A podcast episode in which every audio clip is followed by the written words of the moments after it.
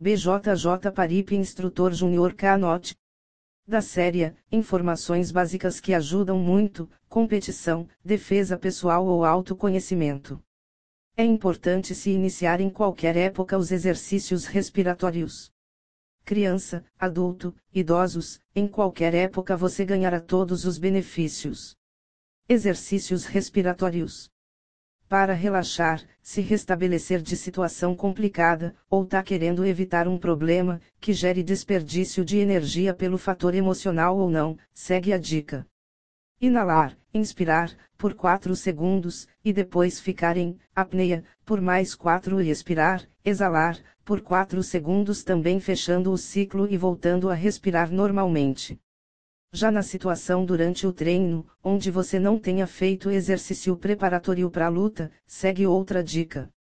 Esta técnica ajudará a manter a frequência cardíaca sob controle, também reduz a ansiedade durante situação de uma atividade de combate ou não onde o praticante tenha que recuperar um pouco mais rápido ou querendo aumentar seu foco durante um treino, executar padrões menores de inalações com retenções pequenas, em vez de longas e demoradas inspirações.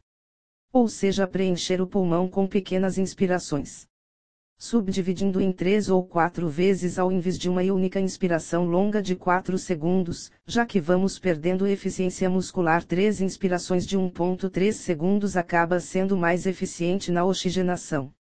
Primeira dica, por favor. Segunda dica: não prender, e pelo amor de Deus. Terceira dica: não forçar nunca nunca. Os exercícios respiratórios agem diretamente sobre os órgãos internos, então deve ser feito com atenção e orientação, esse material e complemento de aula. Leitura em anexo resumida do artigo. A influência do grito do Kaiai na produção de força muscular e no sinal eletromiográfico em um atleta de judô. Vamos lá é rapidinho. Introdução.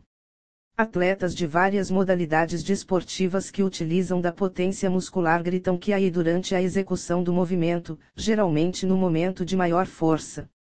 Este grito é muito utilizado em artes marciais como karate, Shaolin Kung Fu e Judô.